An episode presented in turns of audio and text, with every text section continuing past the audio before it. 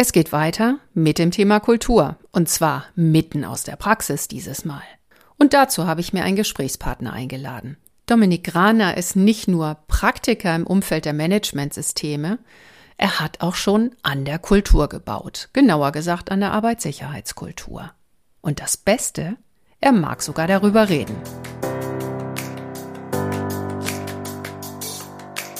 Mehr ach so als ISO. Willkommen zu dieser Hörreise für selbstbewusste Managementsysteme. Hier geht es darum, wie Menschen und Managementsysteme ticken und bremsen und wie du sie gut und wirksam miteinander verbindest. Ich bin Susanne Petersen, deine Reisebegleitung und wünsche dir viel Spaß und ach so's mit dieser Episode.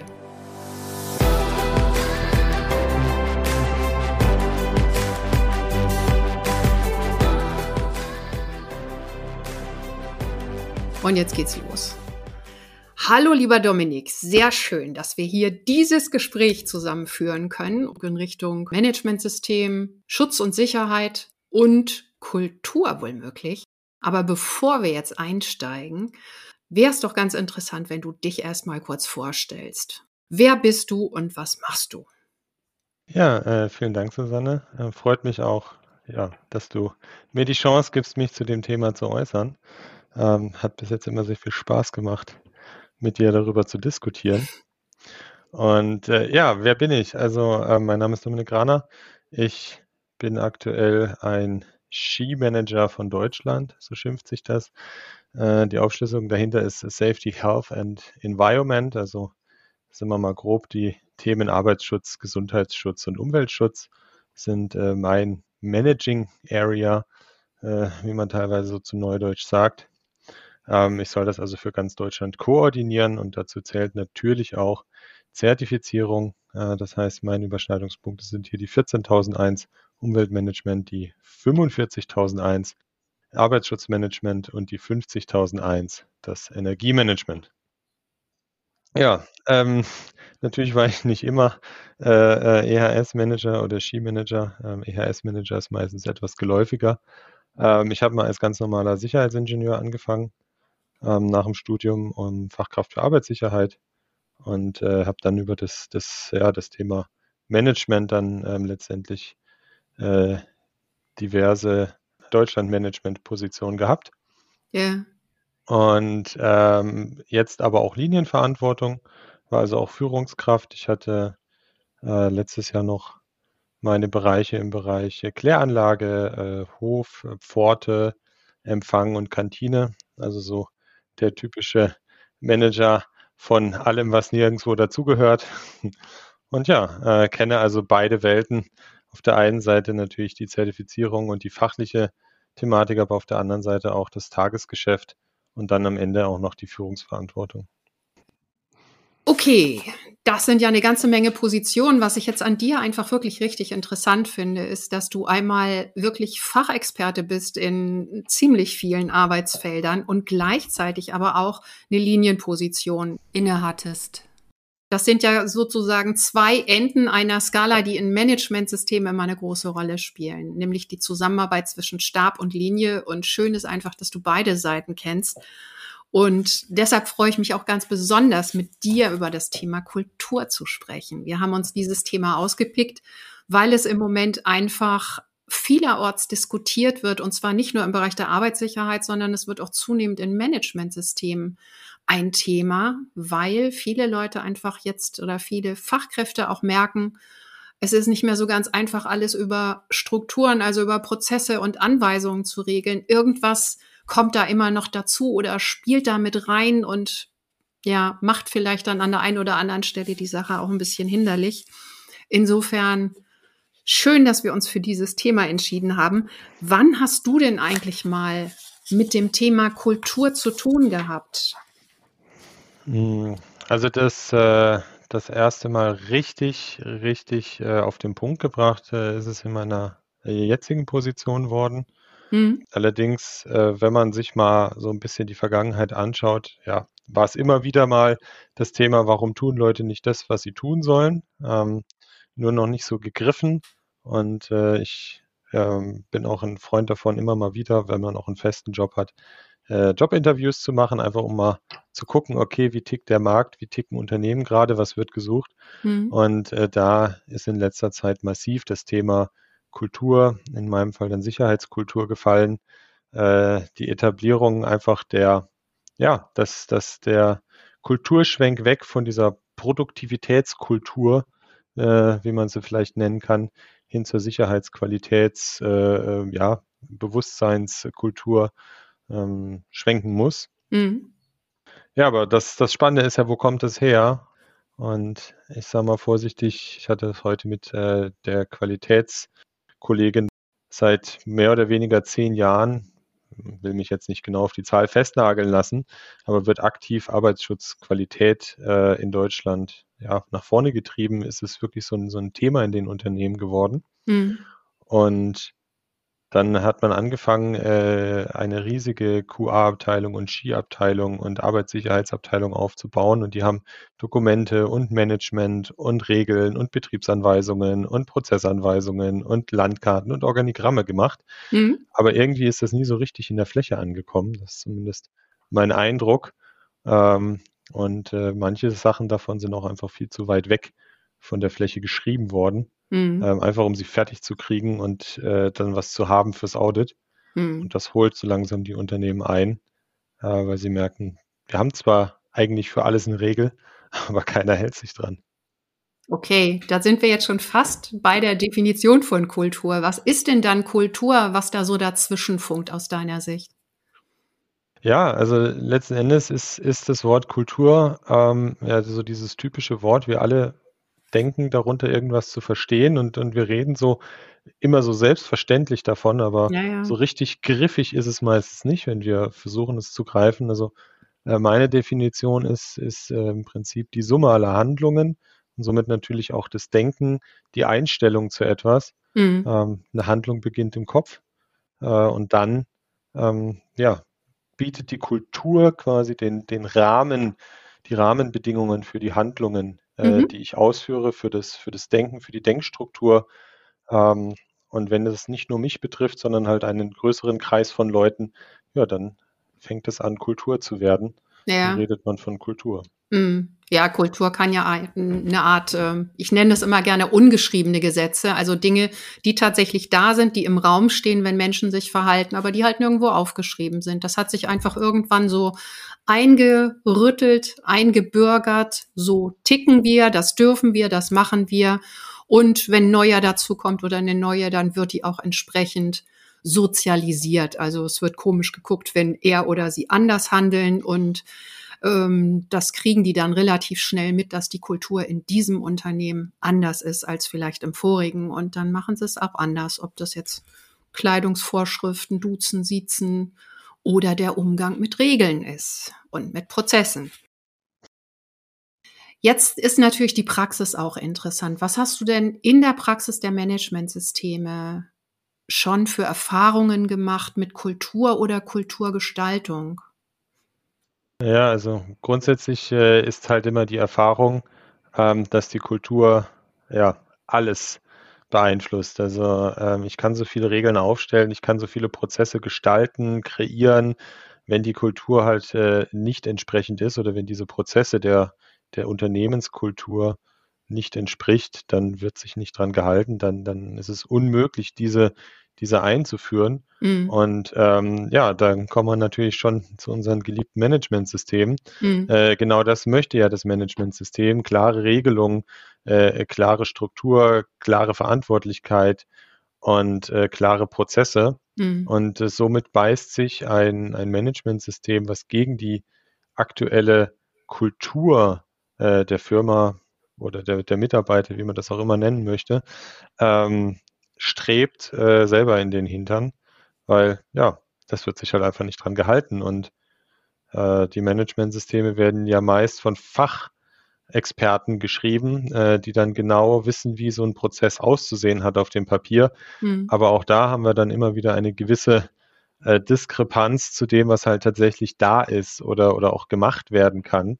Mhm. Ähm, und ja, das ist so das, das tägliche Brot von mir, dann zu sehen, okay, wir haben ein Managementsystem, äh, das beißt sich mit der Kultur. Warum ist es denn so?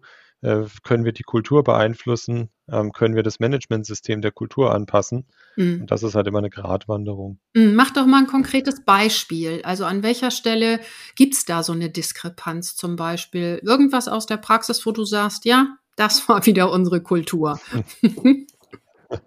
ja, ähm, letzten Endes gibt es da glücklicherweise tausende Beispiele. Äh, ich muss noch immer überlegen, welches da am griffigsten ist. Ähm, am schönsten finde ich eigentlich, dass äh, ich nehme jetzt die Arbeitssicherheit, weil das mein, mein hm, stärkstes Gebiet ist, sage ich mal vorsichtig. Mhm. Das äh, Thema mit den, mit den laufenden Maschinen. Ähm, das heißt, ich habe irgendwie eine Störung an einer Maschine und das Managementsystem schreibt vor, okay, ich habe eine Abweichung ich muss eine Maßnahme ergreifen. Die Maßnahme ist, äh, die Störung an der Maschine zu beheben. Mhm. Ja, jetzt habe ich natürlich im Hintergrund 1000 Blätter, die ich eventuell ausfüllen muss, um diese Störung zu beseitigen. Gegebenenfalls 75 äh, Schalter, sieben Schlüssel, drei Erlaubnisse, die ich dazu noch brauche. Ähm, und äh, da fängt es halt schon an mit A der Kultur. inwieweit ist denn, ist denn die Kultur eine, ich halte mich an alles, was mir gesagt wird, Kultur, sprich, ich laufe zum sage ich jetzt mal, Produktionsleiter, Teamleiter, hol mir die Unterschrift dafür, schalt die Maschine ab, mach äh, ein Schloss dran, unterschreib noch fünf Karten und äh, kann dann anfangen, die Störung zu beseitigen. Mhm. Oder ist die Kultur halt eher, oh mein Gott, die Maschine steht, ich will, dass sie wieder läuft. Ähm, ich schalte, äh, äh, mach, die, mach die Tür auf, die abgesichert ist, äh, beseitige die Störung, mach die Tür zu, quittiere und gut ist. Und ähm, da beißt sich halt die die, ich nenne es gerne Produktionskultur, die ja halt schon seit, seit Jahrzehnten lang in die, in die Leute eingetrichtert wurde, ja. mit der aktuellen ähm, Sicherheits-, Qualitäts- und, und Gesundheitskultur, die wir haben wollen, oder auch der Stick to the Rules Kultur, hm. wie wir sie teilweise gerne implementiert hätten. Stick to the Rules, also halte die Regeln ein. Richtig, äh, so okay. ein großes amerikanisches Thema. Äh, für alles gibt es eine Regel und die muss dann auch eingehalten werden, egal ob es funktioniert oder nicht funktioniert. Ja, ja, okay. Und genau an der Stelle hätte ich jetzt auch ähm, die Frage gestellt, diese Produktionskultur, von der du redest und die halt schon über Jahrzehnte einfach auch gepflegt wird und Unternehmen und letztlich ja auch im Grunde aus gutem Grund, weil sie hält quasi dann die Wirtschaftlichkeit des Unternehmens aufrecht. Die das kennen wir ja aus Managementsystemen, steht schon immer mal wieder den Regelungen, die wir gerne umgesetzt hätten, im Weg oder ist zum Teil sogar gegensätzlich. Also wenn ich gerne schnell machen möchte, weil die Produktion gerade steht als Instandhalter und die Produktionsleute hinter mir stehen und sagen, mach schnell, mach schnell, das geht alles auf unsere Zeit und wir können unsere Kennzahlen heute nicht erreichen oder schaffen nicht das, was geplant ist, dann ist natürlich klar, das ist erstmal ein wichtiges Thema und im Zweifel wird dann halt abgewogen, was hat jetzt höhere Priorität. Also an der Stelle ist vielleicht auch einfach das Thema, dass wir in den Managementsystemen oft Regelungen schreiben und definieren, die nicht so gut abgestimmt sind mit den übrigen Zielen im Unternehmen. Kann man da vielleicht auch eine Kultur etablieren? Wie geht ihr denn bei euch oder wie hast du das in der Vergangenheit auch in anderen Unternehmen erlebt? Äh, wie wird damit so umgegangen von Mitarbeitenden? Ja, das ist, das ist genau ein sehr, sehr spannendes Thema, weil die, die, der Kulturwandel braucht ja immer eine, eine sehr, sehr lange Zeit. Mhm. Ähm, und äh, auf der einen Seite muss er in der Fläche ähm, etabliert werden, aber auf der anderen Seite muss er halt auch oben beginnen. Und ich würde mir manchmal wünschen, es wäre eine Abwägung. Aber äh, also ob jetzt die Maschine laufen muss oder ob ich sicher arbeite. Mhm. Ähm, aber meistens ist es ja genau das nicht, was Kultur macht.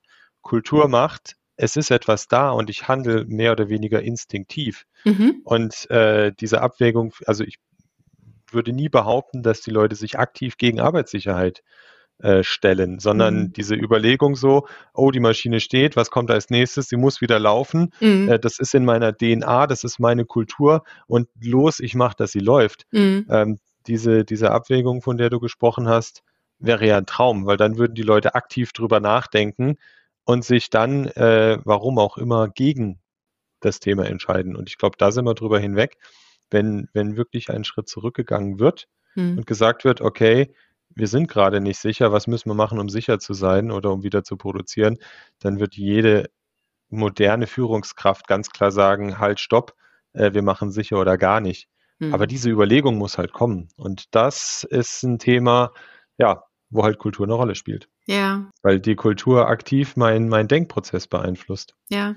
Ja, ich muss als Mitarbeitender ja auch wissen, dass dann die Führungskraft mit meiner Entscheidung einverstanden ist, an dieser Stelle jetzt langsamer und vorsichtiger zu machen. Und wenn ich aber weiß, dass die Führungskraft das anders sieht, weil sie im Zweifel ihre Prämien auch danach bezahlt bekommt, dann habe ich als Mitarbeitender natürlich dann ein Problem erstmal. Dann habe ich gar nicht die Chance, darüber nachzudenken, sondern tu einfach nur das, was halt angesagt ist und was auch von der Führungskraft halt gepusht und unterstützt und im Zweifel dann im Gegensatz auch bestraft wird.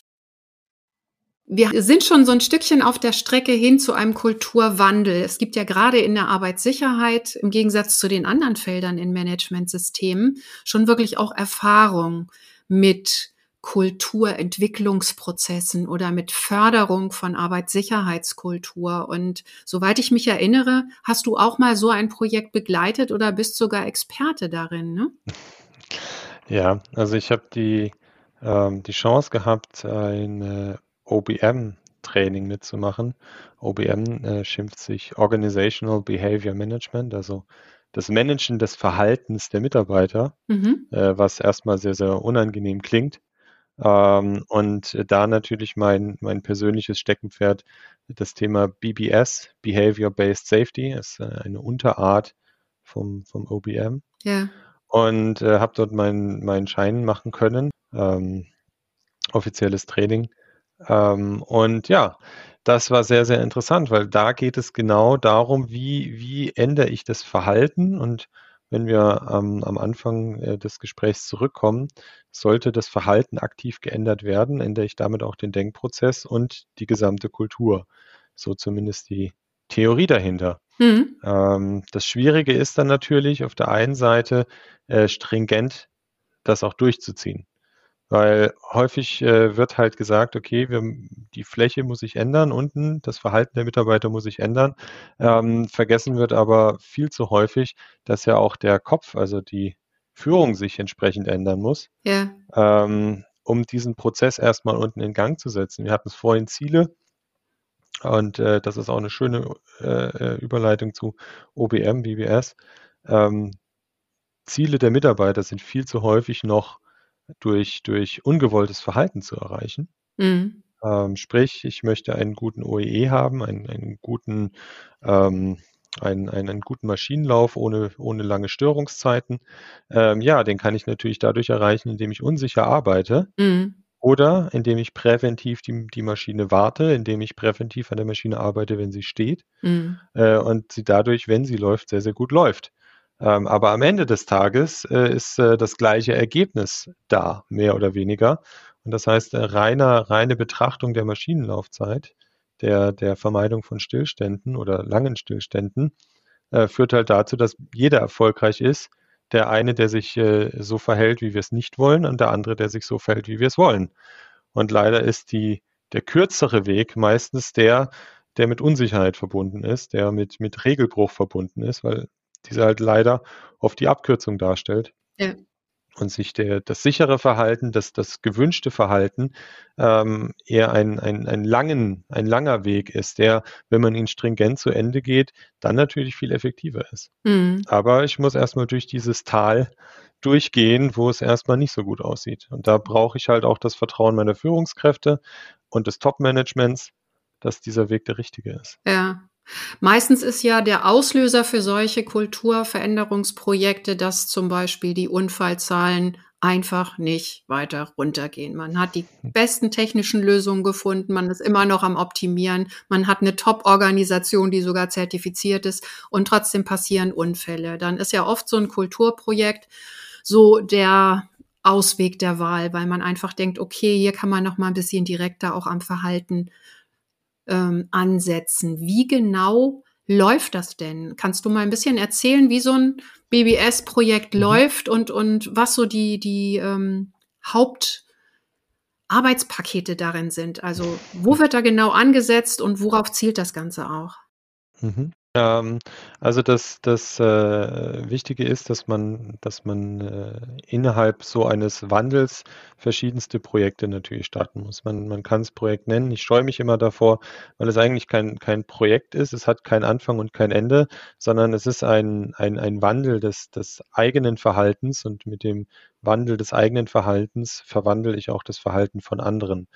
Ähm, und so ein typisches, ich sage mal vorsichtig, Projekt aus aus dieser ja, aus diesem Weg, den man geht, Mhm. ist, sich ein Verhalten rauszusuchen, was man an der Fläche sieht, was man nicht möchte. Ich werde jetzt 'n bisschen konkreter. Äh, ich sehe, dass meine meine Schnittverletzungen hochgehen, ähm, an den Händen bei irgendwelchen Arbeiten und Mhm. ich sehe, warum ist das so? Na ja, der Mitarbeiter trägt seine Handschuhe nicht. Wir haben Schnittschutzhandschuh, das ist schon seit Tausenden, gefühlt Tausenden Jahren der Fall. Ähm, und vor vor 20 Jahren hat der Meister noch gesagt: „Äh, sei doch nicht so 'n Weichei, so 'n Scheiß brauchst du nicht.“ Dann kam die Zeit, wo wo so Sachen dann vielleicht auch zu teuer waren und man sie sich nicht leisten wollte.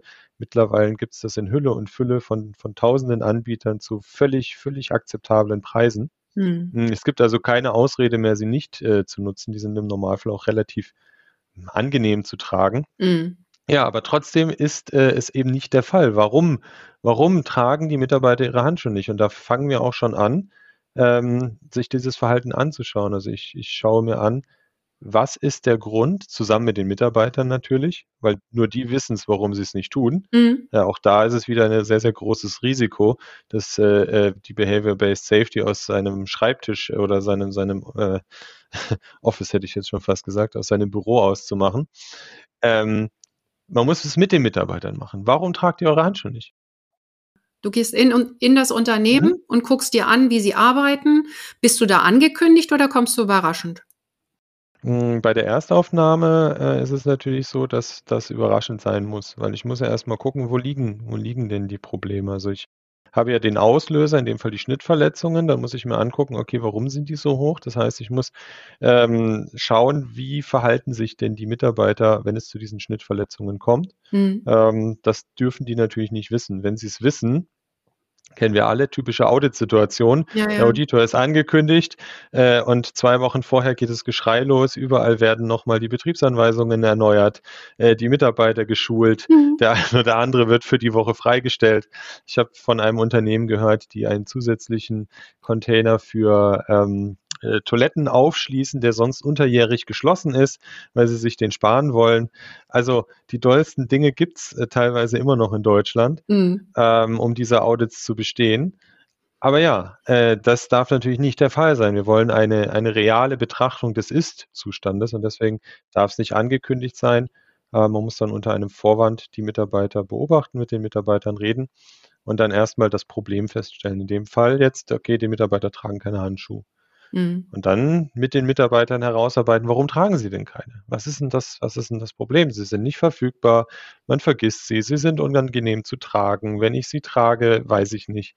Ähm, mein mein Vorgesetzter trägt sie ja auch nicht, wenn er diese Arbeiten ausführt. Ähm, ich habe kein Gefühl in den Fingern, wenn ich sie trage. Da Mhm. gibt's die dollsten die dollsten, ähm, Gründe, ähm, und dann muss ich natürlich bewerten, okay, in welchen Fällen fühlt sich der Mitarbeiter positiv verstärkt, wenn er dieses falsche Verhalten an den Tag legt? Mhm. Anerkennung von Kollegen oder halt auch eben das das Nicht-Heruntermachen von Kollegen, weil man, äh, äh, ich sage mal, als als echter Mann halt keine Handschuhe trägt, um das jetzt mal ganz überspitzt und genderunkonform zu sagen. Mhm. Ähm ja, und, äh, daraufhin weiß man, warum passiert es nicht? Jetzt gilt's auf der einen Seite natürlich, äh, diese diese Blockaden, diese Barrikaden zu beseitigen. Das, äh, positive Ver das die positive Bestätigung für das falsche Verhalten zu eliminieren. Mhm. Das kann auch mal mit mit, äh, 'nem Wechsel des Teamleiters, der vielleicht den falschen Fokus hat, äh, ähm, einhergehen. Und dann die Analyse zu machen, was würde denn die Mitarbeiter motivieren, das richtige Verhalten an den Tag zu legen? Mhm. Denn so wie ich das falsche Verhalten runterfahre, muss ich natürlich auch das richtige Verhalten hochfahren. Mhm. Ähm, sprich, äh, dass der dass der Vorgesetzte drauf guckt, äh, wenn der Mitarbeiter seine Handschuhe trägt, wenn er das richtige Verhalten an den Tag legt, dass er dann entsprechend auch 'ne positive Verstärkung gibt. Äh, Mhm. das kann einfach sein: „Hey, finde ich gut, dass du dich jetzt dran hältst.“ Ähm, oder oder auch einfach so dieses: „Hey, schaut euch den an, der macht's richtig.“ Macht es doch bitte auch so. Das heißt, die positive Verstärkung ist, ist gar nicht mal so das Mehrgehalt am Ende des Monats, äh, sondern vor allem halt auch das positive Auffallen, die positive Anerkennung, mhm. ähm, die Dopaminausschüttung. Und darauf zielt, zielt dieses Programm oder dieser, äh, dieser kleine psychologische Trick eigentlich ab. Ja, ja, Dopamin, Dopaminausschüttung sagst du. Also unser ähm, überall geliebte Glückshormon, das ausgeschüttet wird, wenn wir halt sowas wie Wertschätzung oder Respekt oder Beachtung erleben. Also es passiert nicht nur, wenn man Schokolade isst, sondern das kann auch auf menschlicher Ebene inszeniert werden. Und ähm, das auf die richtige Art zu machen, ist natürlich auch ganz wesentlich. Also ich habe hier und da dann auch mal so Sätze gelesen wie, das musst du dann als Führungskraft auch loben. Und das wird dann so enthusiastisch gemacht, dass der Mitarbeiter gar nicht mehr weiß, was denn diese Führungskraft jetzt gerade zum Frühstück gegessen hat. Also ich denke mal, da tut es dann im Zweifel, je nachdem, was da für Typen zusammenarbeiten, ja auch ein freundliches Nicken und einfach ein deutliches Signal, ey, ich habe dich gesehen. Ich habe gesehen, dass du das cool machst und gut machst und finde ich gut. Also da reicht ja oft auch ein Blick, da muss man jetzt gar keine Lobeshymne irgendwie, wie soll ich sagen, inszenieren. Genau. Aber dieser kleine Moment, der ist, glaube ich, ganz, ganz wertvoll in der Situation. Ne? Ja, du hast es so schön gesagt, inszenieren. Und das ist das ist auch einer der größten Stolpersteine in diesem Prozess, dass irgendjemand versucht, etwas zu inszenieren. Mhm. Ähm, dass dass, äh, Führungskräfte sich, äh, ein, zwei Management-Tools aneignen, die sie dann stringent, äh, verfolgen, es gerade passt oder nicht. Ähm, ich hatte das Gespräch äh, mit diversen Führungskräften, die auf der einen Seite nicht so richtig wussten, was, wie, wie lobe ich denn Mitarbeiter? Also auch das, eine Führungskultur äh, der Wertschätzung zu etablieren, ist auch nicht selbstverständlich. Ähm, mhm. manche Menschen wissen auch gar nicht, wie sie wertschätzend und, und äh, lobend mit, mit ihren Mitarbeitern umgehen sollen. Und umgekehrt aber auch die, die Einbremsung des Ganzen. Denn wenn jetzt plötzlich der krummlige Schwabe, um nochmal etwas politisch unkorrekt zu sein, der, der äh, mit dem Motto durchs Leben geht, nicht geschumpfen ist genug gelobt, mhm. dann plötzlich anfängt, Lobeshymnen auf seine Mitarbeiter zu singen, dann wird es ihm halt einfach auch keiner glauben. Und im Normalfall ist es auch nicht echt. Und das ist, das ist echt wichtig. Also, das ist die Kernessenz dessen. Der Mitarbeiter muss das natürlich glauben. Und, und, ja. und dass der Mitarbeiter es glaubt, muss ich es ehrlich meinen. Mhm. Und äh, das ist das, äh, wo ich eingangs gesagt habe die Führungskräfte sind eigentlich die, die gefragt sind. Und damit aber auch der Umgang, wie wird mit denen umgegangen. Also auch das Management, das Top-Management ähm, muss diesen, diesen Führungskulturwandel äh, mittragen Mhm. Denn wenn ich, wenn ich von meinem Top-Manager immer nur eine auf die Nuss kriege, dann werde ich dieses Verhalten nach unten weitergeben, nämlich meinen Mitarbeitern auch auf die Nuss geben. Mhm. Und wenn meine Top-Führungskraft wertschätzend und, und positiv mit mir umgeht, dann werde ich als Führungskraft auch positiv und wertschätzend umgehen, weil das ja auch so eine ja, Kultur halt dann darstellt. Mhm. Das setzt sich natürlich von oben nach unten dann auch weiter durch. Und schön ist es dann auch, wenn die oberste Leitung tatsächlich Arbeitssicherheit und die Handschuhe dann auch wichtig findet und vielleicht, wenn sie mal durch den Shopfloor läuft, tatsächlich auch wertschätzend nickt oder mal eine Bemerkung fallen lässt, was auch immer. Noch mal eine Zwischenfrage zu dem, was du vorher gesagt hast. Es ist ja im Grunde, für mich hört sich das so an, als würdest du jetzt die, die Unfallursachenanalyse einfach auf eine andere Art durchführen. Also tatsächlich, wenn was passiert ist, gehst du vor Ort und guckst dir an, wie die Mitarbeiter da arbeiten und dann versuchst du abzuleiten, woran hängt's eigentlich. Jetzt sind wir mehrfach schon drauf gestoßen, es hängt auch ganz doll an den Führungskräften. Für mich sind das jetzt so zwei zwei Stränge, mit denen ich im Grunde jetzt entwickeln könnte. Einmal die Führungskräfte und einmal die Mitarbeitenden. Was kann denn da jetzt konkret passieren, dass zum Beispiel bei den Führungskräften in den Köpfen tatsächlich sowas passiert wie, oh, ab heute achte ich darauf und gebe auch mal positives Feedback oder unterstützt die Mitarbeitenden auch, frag nach, wenn es hakt mit den Handschuhen. Also was kann man tun, um da wirklich in den Köpfen was zu bewegen? Ja, also da da geht's ja auch wieder um Kultur, äh, eine eine eine Implementierung von von wertschätzender Führungskultur. Mhm. Und auch das braucht halt einfach Zeit und und Entwicklung, ähm, ich kann ja nicht morgens aufstehen und ein völlig neuer Mensch sein. Also, grundsätzlich, äh, muss ich erst mal das 'n 'nen positives Menschenbild haben. Mhm. Und, äh, für uns klingt das jetzt vielleicht 'n bisschen komisch, aber es gibt nach wie vor noch Menschen, die der Meinung sind, grade im Management, wenn ich nur mit Problemen konfrontiert werde also, im Normalfall, wenn alles gut läuft, kommt ja keiner der Mitarbeiter zu mir und äh, sagt mir: „Hey, äh, irgendwas ist los“, sondern ich werde eigentlich immer dann gerufen, wenn Probleme da sind. Und Ja. manchmal führt es dazu, dass man so 'ne leicht verzerrte Wahrnehmung seiner eigenen Mitarbeiter bekommt, von wegen: „Oh mein Gott, die kriegen ja gar nix auf die Reihe. Die Mhm. haben ja ständig nur Probleme, die ich für die lösen muss.“ Ähm, und da ist natürlich der erste der erste wichtige Schritt, dieses Menschenbild auch in 'nem positiven Licht zu sehen. Denn nur wenn ich den Menschen achte, wenn ich den Menschen wertschätze, kann ich das auch zum Ausdruck bringen. Wenn ich das Gefühl habe, ich bin der einzigste weise Messias unter lauter Vollidioten, Mhm. äh, dann kann ich so viel schulen und so viel machen und tun. Solange dieser ja, dieser Gedankengrundsatz, dieser Kulturgrundsatz in meinem Kopf herrscht und der Kopf der Führungskraft, Mhm. äh, wird die das ausstrahlen und und auch immer wieder in dieses Verhalten zurückfallen. Ja, und was kann ich jetzt dazu tun, dass da 'n paar Schaltungen einfach umgelegt werden? Also, dass diese Führungskraft, die vielleicht vorher nicht so drauf geachtet hat, jetzt wirklich 'n bisschen wertschätzender zusammenarbeitet oder Arbeitssicherheit wichtiger nimmt, selbst auch aufmerksamer wird. Jetzt mal ganz, äh, pragmatisch auf so 'n so 'n BBS-Projekt. Also, was genau wird da mit den Führungskräften getan, damit's diesen Mindshift da gibt? Ja, grundsätzlich ist es ja ist es ja wichtig, dass die ähm, dass man dass man ehrlich ist. Also, das ist so der der der Grundpunkt. Und wir alle streben danach, unseren Job gut zu machen. Wir alle, Mhm. ähm, versuchen mit dem, was wir erfahren haben, ähm, ähm, zu arbeiten. Und das bedeutet, als Allererstes muss ich die halt auch mal abholen. Das heißt, die Führungskräfte müssen sehen, dass das dass das ihnen hilft. Also, dass sie dass sie durch dieses Programm, dadurch, dass sie ihr Verhalten ändern, Mhm. vielleicht nicht morgen, vielleicht nicht übermorgen, aber definitiv früher oder später einfach einen einen Gewinn daraus ziehen.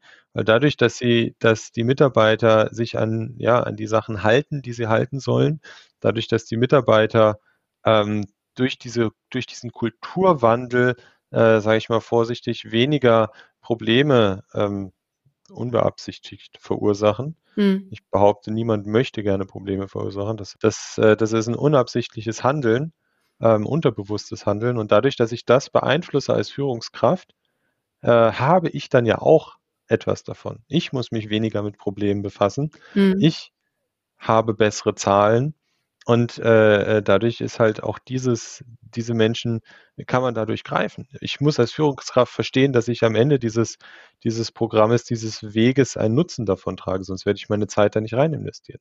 Wir haben alle chronisch zu wenig Zeit. Ja.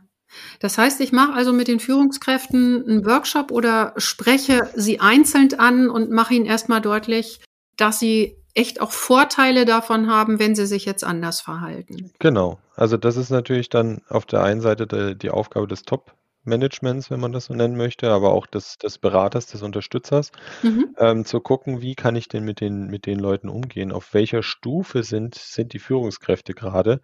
Ähm, und die muss ich dann abholen, ähm, im Idealfall über einen Workshop, äh, wo ich mit denen zusammen das erarbeite, sodass sie Teil dieser Reise werden, sodass sie, verstehen: „Okay, wie ist die Funktionsweise von Dopamin?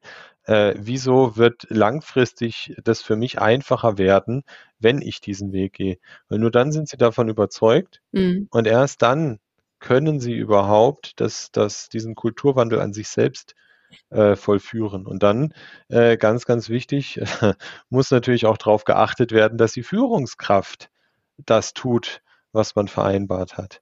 Weil das ist ja auch Teil der Kultur. Ja, das heißt, dass du dann, äh, auch heimlich runtergehst zum Shopfloor oder in die Produktionsarena und die Führungskräfte beobachtest oder wie läuft das dann? Völlig richtig. Ähm, auch die auch das muss gemacht werden. Auch da muss natürlich, ohne dass sie's merken, geschaut werden und dann, ähm, auch auch 'n entsprechendes Feedback stattfinden. Verhältst du dich denn auch richtig? Äh, verhältst du dich denn auch der Kultur, die wir etablieren wollen, ähm, entsprechend? Weil das ist der große, diese, dieses, dieses, ja, dieses große Scheitern am Ende. Wir führen ein BBS-Projekt durch und der Mitarbeiter wird jetzt jedes Mal über den Klee gelobt, wenn er seine Handschuhe anzieht, aber in allen anderen Verhaltensweisen noch zusammengeschissen und äh, ihm wird gespiegelt, was für ein, für ein Idiot er doch ist. Aber wenn er seine Handschuhe anhat, dann wird er gelobt. Das kommt einfach nicht authentisch, nicht ehrlich rüber. Mhm. Und deswegen ist es halt wichtig, den, den, diese Verhaltensänderung in der gesamten äh, im gesamten Unternehmen, in der gesamten Struktur zu machen und nicht nur sich auf den, den Shopfloor zu fokussieren. Und auch da wieder, das, das, die Führungskraft wird es nur machen, wenn das Management es macht. Ja, ja. Das Management wird es nur machen, wenn es das Top-Management macht.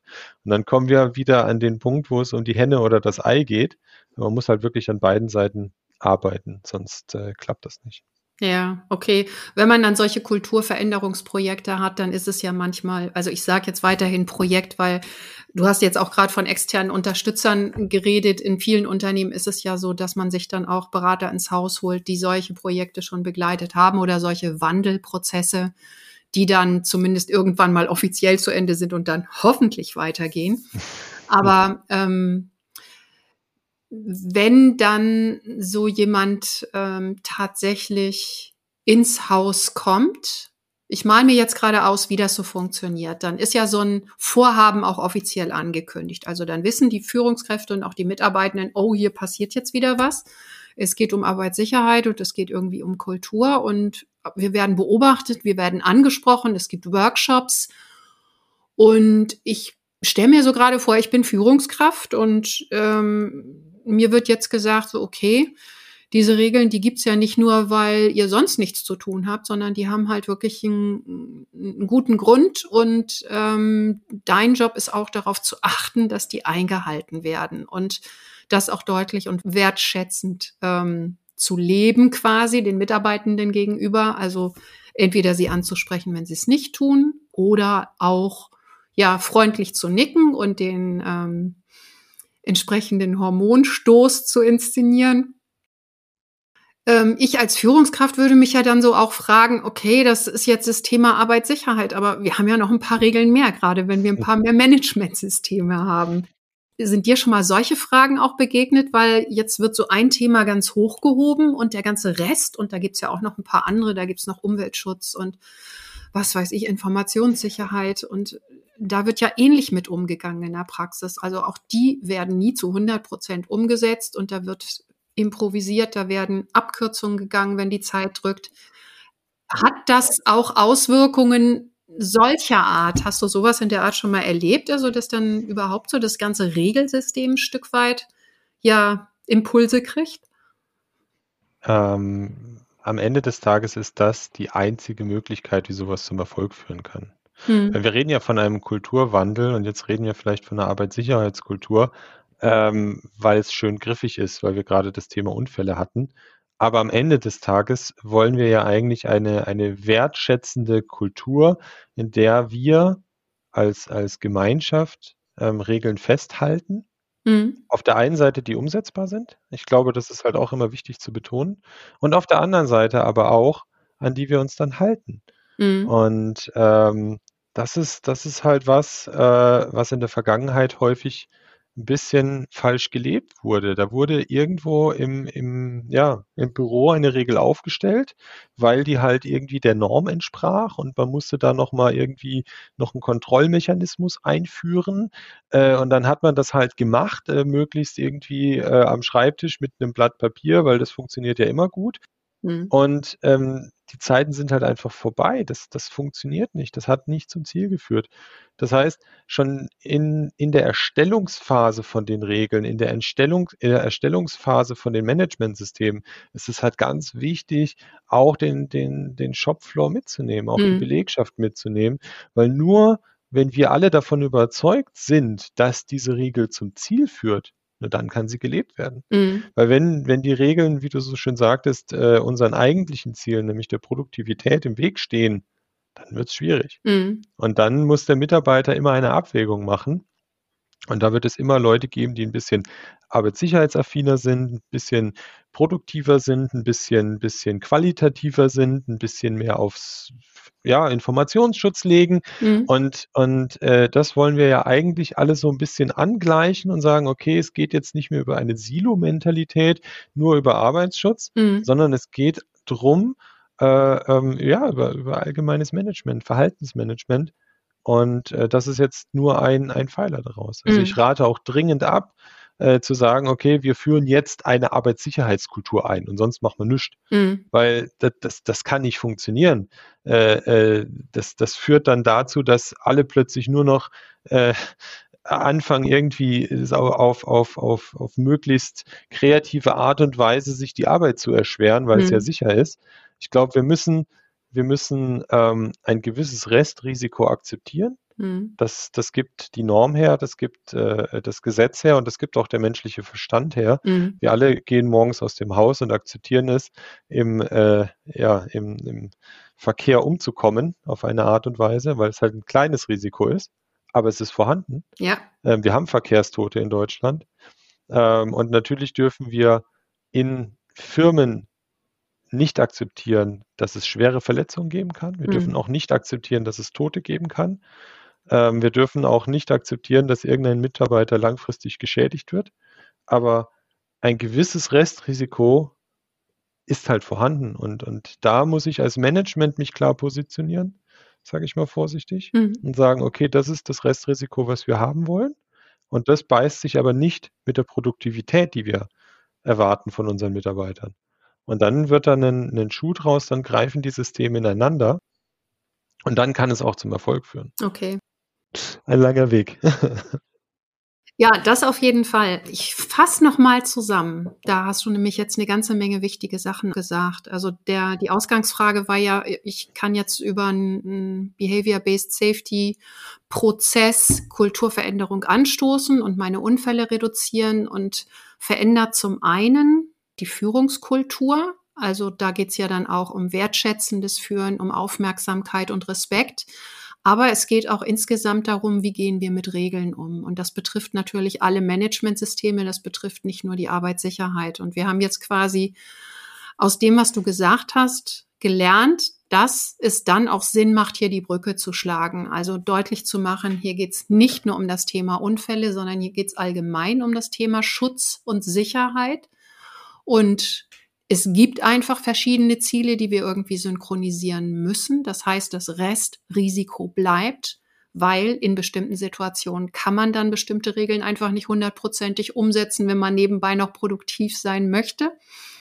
Und das Thema Risiko ist ja auch für uns in den Managementsystemen kein neues. Das heißt, in jedem Managementsystem gibt es sowas wie Risikobeurteilung, Risikobewertungen und tatsächlich könnte man das ja auch nutzen, um da ein Stück weit Lernprozesse zu inszenieren und, und da auch, ja, eine gute Einschätzung dann auch zu schulen. Also wenn Mitarbeiter, Mitarbeiterinnen sich tatsächlich irgendwann entscheiden, okay, hier kommen jetzt gerade drei verschiedene Ziele zusammen und ich versuche einen guten Kompromiss, dann zumindest in dem Moment auch zu wissen, diese Person kann das Risiko, was da dran hängt, einschätzen. Richtig. Wie läuft denn das bei euch? Also an der Stelle ist ja tatsächlich dann auch noch mal ein bisschen mehr Zusammenarbeit mit den Mitarbeitenden erforderlich. Oft ist, das ist ja was, an dem unsere Risikobewertungen ganz oft auch kranken. Die werden auch von Fachkräften gemacht und eigentlich nerven die nur diese riesengroßen Tabellen. Und dann müssen sie auch noch aktualisiert werden, wenn sich in der Realität was ändert. Also ich bekomme häufig mit, dass die auch nicht so wirklich akzeptiert werden, sondern einfach immer nur vom Tisch gemanagt werden. Und damit geht ja dann auch diese Chance verloren, dass eine Mitarbeiterin, ein Mitarbeiter lernt, welche Risiken hängen jetzt an dieser Arbeit und welche gehe ich vielleicht auch ein, wenn ich diese Regel jetzt nicht zu 100 Prozent einhalte. Habt ihr da irgendwie draus gelernt? Habt ihr das irgendwie mit einbezogen in dieses Kulturveränderungsprojekt? Ähm, ja, ja, also ich sage mal vorsichtig, auch äh, wir sind auf einer Reise und lernen jeden Tag mhm. Neues dazu. Was wir auf jeden Fall schon machen, ist, ist eine gute Brücke äh, mit der Qualität zu schlagen. Da stellen wir uns Seite an Seite auf. Also ich sage mal vorsichtig, mhm. Arbeitssicherheit, Qualität. Die Kollegin, mit der du heute Morgen geredet hast? Genau, das, äh, das, das äh, geht einfach nicht anders. Also hier muss mehr kommuniziert werden. Und das ist halt das, was in der, in der Vergangenheit häufig auch von den Fachkräften ähm, ein bisschen falsch gemacht wurde. Da hm. ging es nur um ihr Thema. So, also ich bin jetzt der Experte für Arbeitssicherheit, von Qualität will ich nichts wissen. Und wenn ich mich mit der Qualitätsfrau zusammensetze, dann redet die die ganze Zeit von der Qualität, aber das ist mir doch eigentlich egal. Ähm, und die Qualitätsfrau sagt genau das Gleiche, nur umgekehrt. Mhm. Und dann äh, einigt man sich drauf, dass man sich wieder in sein eigenes Büro zurückzieht und seine, wie du sagtest, wunderschöne große Risiko-Excel-Tabelle schreibt. Ähm, aber genau da fehlt halt diese, dieses, dieses Ineinandergreifen mhm. und dieses Risiken gegeneinander abwirken, äh, abwerten. Also mhm. Also viele, viele Unternehmen haben die Arbeitssicherheit an allererste Stelle gestellt. Mhm. Ich höre das immer wieder, Arbeitssicherheit ist bei uns Thema Nummer eins. Danach kommt Qualität, danach kommt der, der Kunde und danach kommen die Kosten. So ist es normalerweise in diese vier Reiter aufgeteilt. Mhm. Ähm, und das wirklich in vielen Firmen. Und ähm, da beginnt es halt schon, weil die Qualität sichert ja auf der einen Seite, genau wie die Arbeitssicherheit, das Fortbestehen des Unternehmens. Mhm. Und wenn man da mal mit einer, mit einer guten Qualitätsmanagerin äh, ähm, redet, da geht es ja um viel mehr als um die paar hundert Mitarbeiter, die ich habe. Mhm. Wenn die Qualität meines Produktes nicht stimmt, dann kann ich Tausende, Hunderttausende Kunden damit verletzen, gesundheitlich schädigen. Das heißt, auch da geht es am Ende um Menschenleben, um, um ja, auch um den Fortbestand des Unternehmens. Ja. Und diese Zusammenarbeit zu sagen, okay, wir müssen einen, einen Kompromiss finden zwischen Arbeitssicherheit, Qualität, Informationssicherheit, also auch die IT, immer wieder ganz großes Thema. Äh, dann wird das Handy verschlüsselt, du kannst keine Fotos mehr machen oder die nicht vernünftig hochladen. Ähm, ja, dann kaufst du dir halt die Kamera bei Aldi, weil du die durch das tolle Verkaufssystem auch nicht mehr kaufen kannst. Mhm. Ähm, äh, und versuchst es irgendwie an deinen Laptop anzuschließen, damit du deine Bilder wieder auf dein, dein Laufwerk kriegst das muss halt ineinander mhm. greifen. Mhm. Und natürlich ist es ganz, ganz viel Arbeit, weil es bedeutet, ich muss mich mit Leuten auseinandersetzen, die vielleicht ein anderes Empfinden haben. Ich muss sie von meiner Meinung überzeugen und ich muss zusammen zu einem Entschluss kommen, ähm, der das Beste im Sinn hat, nämlich das, das Fortbestehen des Unternehmens. Mhm. Und das basiert auf gesunden Mitarbeitern, die motiviert sind, gesunden Kunden, die Lust auf das Produkt haben, einem einer vernünftigen Lieferfähigkeit, ganz klar. Mhm. Ähm, und auf der anderen Seite natürlich aber auch Kosten, die ich in, im Griff habe. Ähm, weil wenn ich ein ja, einen, Produkt, was Hammer ist, äh, zu günstigsten Preisen verschleuder und keinen Gewinn mache, dann wird mein Unternehmen auch untergehen. Das kann weder im Sinne der Arbeitssicherheit noch im Sinne der Qualität sein oder des, des Konsumenten. Mhm. Und, und das ist, das ist die, die große Herausforderung. Okay. Weil, Letzteres wird wahrscheinlich nicht so schnell passieren. Da brauchen wir kein extra Managementsystem. Aber wir haben ja auch noch ein paar andere. Wir haben auch Umweltschutz noch, wir haben die Informationssicherheit. Das sind ja alles so Themen, die nicht an der Oberfläche schwirren. Und, und ähm, wo wir dann Gesetzgeber im Hintergrund haben, der halt bestimmte Themen einfach wichtig findet, die manchmal im Unternehmen und in der betrieblichen Praxis nicht, nicht wirklich so die Relevanz haben oder einfach zu weit weg sind. Jetzt haben wir schon mal einen wichtigen Schritt abgeleitet, auch aus euren Erfahrungen und Aktivitäten und aus deinen, nämlich, dass die Fachkräfte miteinander sprechen und da auch vielleicht ein bisschen synchronisieren oder sich abstimmen, dass dann, wo Regeln auf einen Arbeitsplatz treffen, die sich vielleicht widersprechen, tatsächlich mal miteinander gesprochen wird. Aber es sind ja dann auch noch die Führungskräfte da. Und ich denke mal so, mit den neuen Managementsystemen kommen ja immer wieder auch neue Ziele und neue Themen und neue Sicherheitsvorgaben dazu. Und es kann nicht sein, dass es immer so bleibt, dass für einen Produktionsprozess die gleiche Menge an Zeit zur Verfügung steht. Also auch da werdet, werden Fachkräfte, und da rechne ich mich mit dazu, wahrscheinlich auch immer mal unbequem werden und äh, Produktionsverantwortlichen deutlich machen müssen, dass Sicherheit und Schutz dann einfach an der einen oder anderen Stelle auch mehr Zeit kosten. Und seid ihr da in der Richtung auch mal aktiv geworden? Wir reden immer davon, dass Kompromisse und gesunder Menschenverstand da zusammentreffen und äh, es irgendeine Lösung gibt, aber irgendwann ist halt die Menge an Zeit einfach verbraucht bei dem geplanten Output. Gibt's da auch Diskussionen? Wie geht ihr mit solchen Themen um? Naja, also am Ende des Tages ist, ist, ja, ist ja das ganze Ressourcenmanagement. Also ich habe im Unternehmen ja immer zwei Ressourcen. Das eine ist die Arbeitszeit meiner Mitarbeiter, das andere ist der, der monetäre Teil. Ja. Äh, ich kann mir einen Berater einkaufen, wenn ich den, die Ressource Arbeitszeit im Unternehmen selber nicht habe. Ich kann mir mittlerweile über Leiharbeit äh, externe äh, Leiharbeiter reinholen, um Produktionsspitzen abzupuffern, die ich mit meinen eigenen Leuten, mit meiner eigenen Arbeitszeit nicht hinkriege. Mhm. Und ähm, das Ganze muss ich aber halt auch ausbalancieren, weil beide Ressourcen sind halt endlich.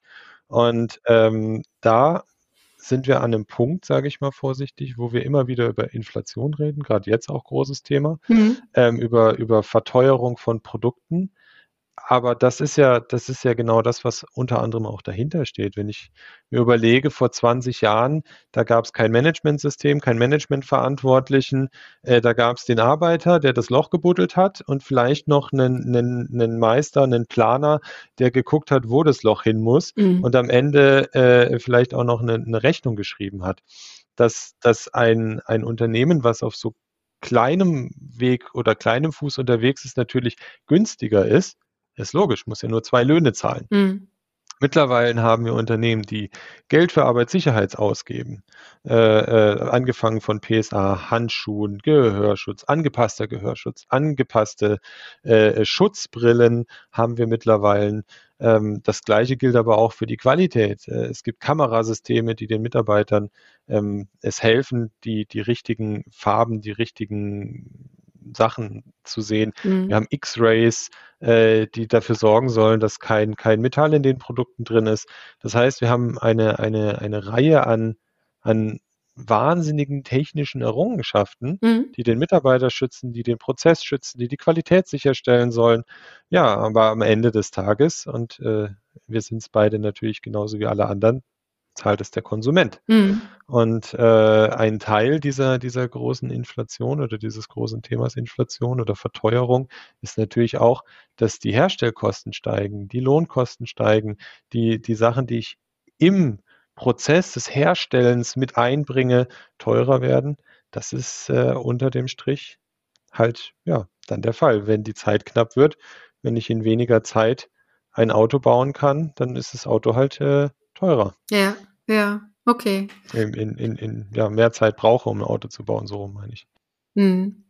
Das heißt, mit all diesen Entwicklungen sind halt echte Lernprozesse verbunden, die sich auf die Technik auswirken, wahrscheinlich auch auf die Organisation im besten Fall und auf das Bewusstsein und letztendlich vielleicht auch auf den Preis.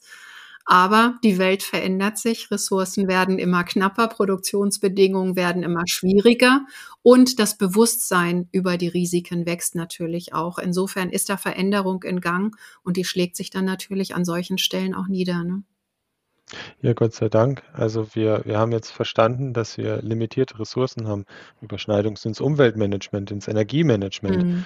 Ähm, wenn wir überlegen, was, was früher an Produktionsausfall weggeschmissen wurde, das leistet sich heute keiner mehr, weil es einfach Geld ist, weil es, weil es teuer war, dieses Produkt herzustellen. Mhm. Ähm, das heißt, äh, automatisch führt, führt dieses, dieses ganze Thema auch dazu, dass die Leute bewusster äh, äh mit allen Prozessen, Rohstoffen und, und Ressourcen umgehen.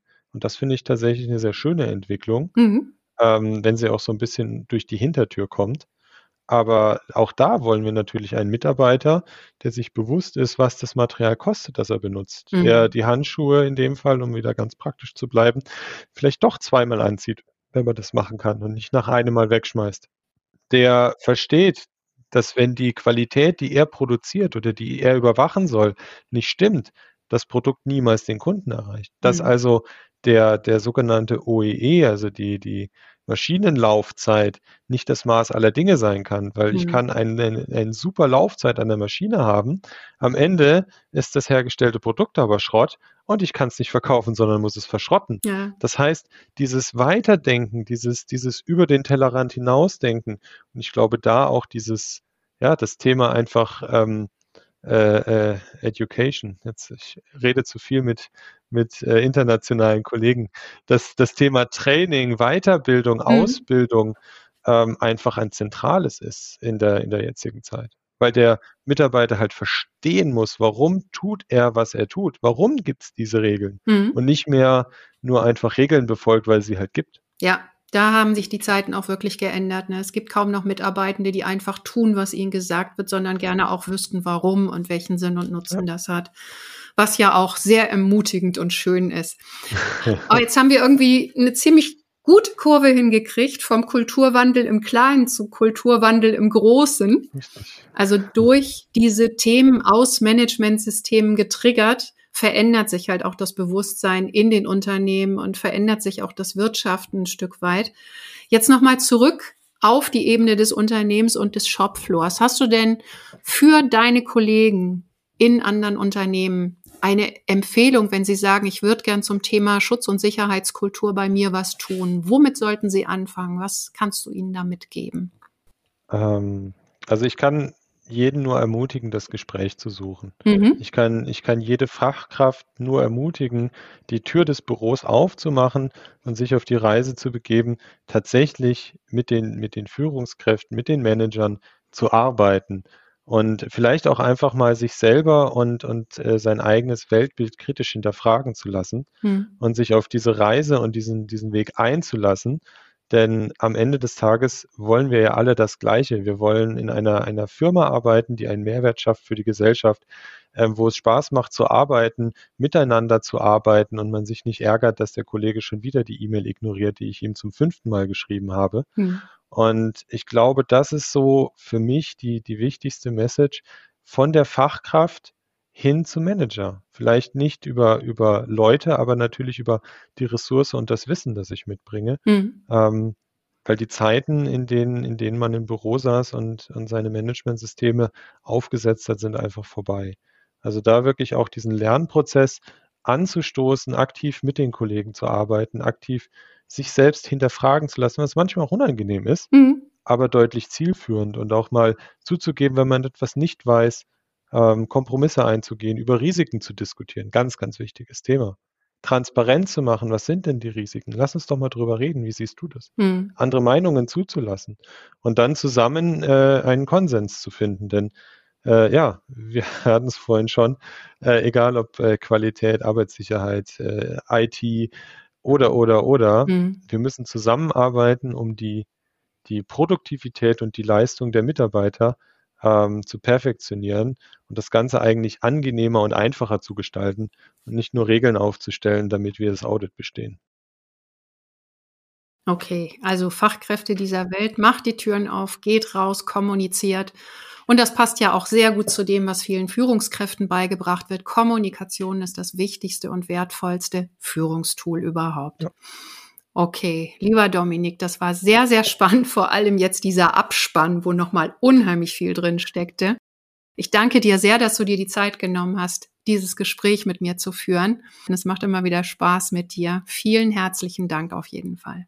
Ja, auch dir vielen Dank, äh, Susanne, dass du dir die Zeit genommen hast. Es hat äh, auch mir wieder Spaß gemacht. Äh, und äh, das, was ich am meisten an ihr schätze, ist einfach die Denkanstöße und die, das über den Tellerrand hinausschauen und auch das kritische Hinterfragen, das einen dann dazu bringt, dann noch, noch mal seine eigene Meinung und seine eigene Sicht der Dinge zu überdenken. Und äh, ja, wie immer wieder eine Freude, mit dir zusammenzuarbeiten. Wow, danke schön.